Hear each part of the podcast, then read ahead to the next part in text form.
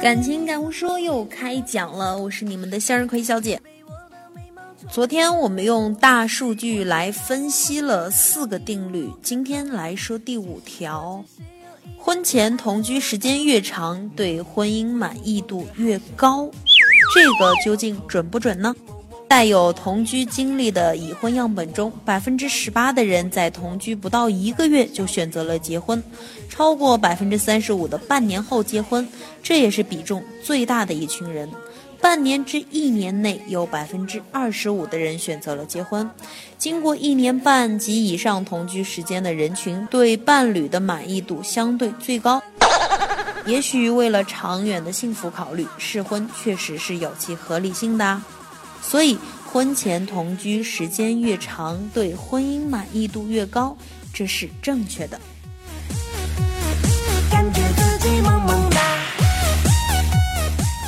第六条，教育程度越高，幸福感越强，这也是对的。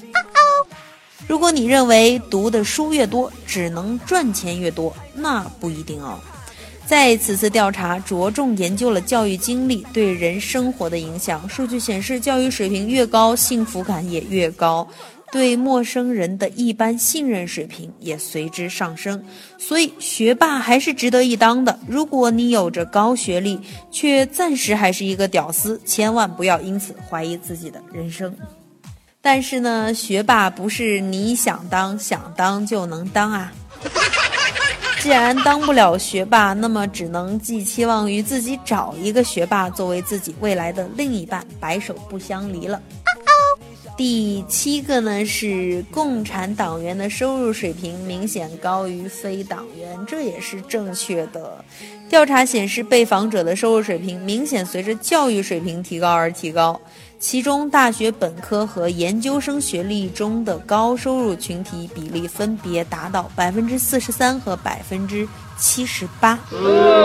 重点来了，共产党员的收入水平明显高于非党员，特别在高收入群体中，党员的比例高达百分之六十七点七。现在终于明白什么叫做三个代表中的始终代表中国先进生产力发展的要求了吧？所以大家要积极要求进步啊！呃，看来咱们党员当中确实还是有着很多优秀的群体的。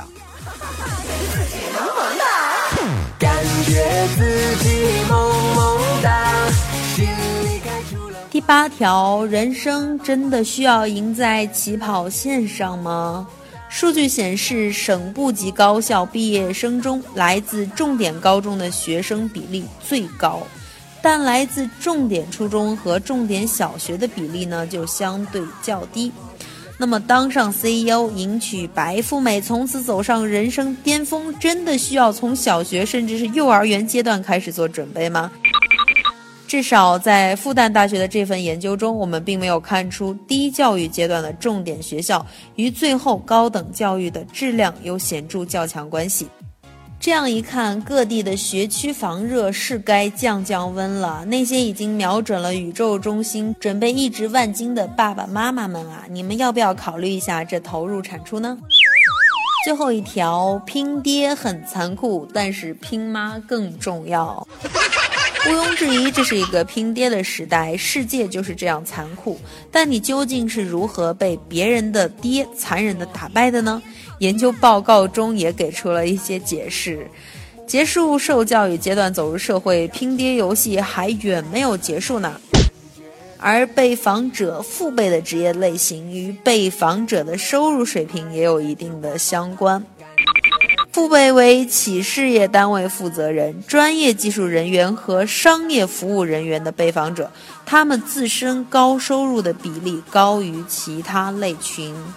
呃，简单的说就是拼爹还是有用的。爹的社会地位越高，相对应的儿子或者是女儿的这个收入水平也就越高。还有一个有意思的就是，父辈的教育水平为大学以上者。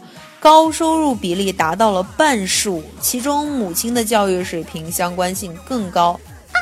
也就是说，一个高学历的妈妈对于未来子女的收入水平影响更为重要。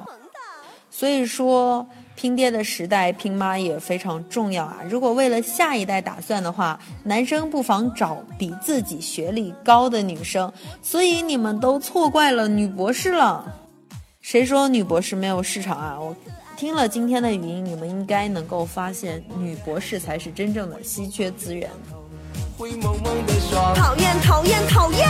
我要你爱我永久。大数据告诉你什么叫做靠谱，什么样的人和你结婚最合适。好了，今天的节目就到这里了，那么各位，拜拜。感觉自己萌萌哒。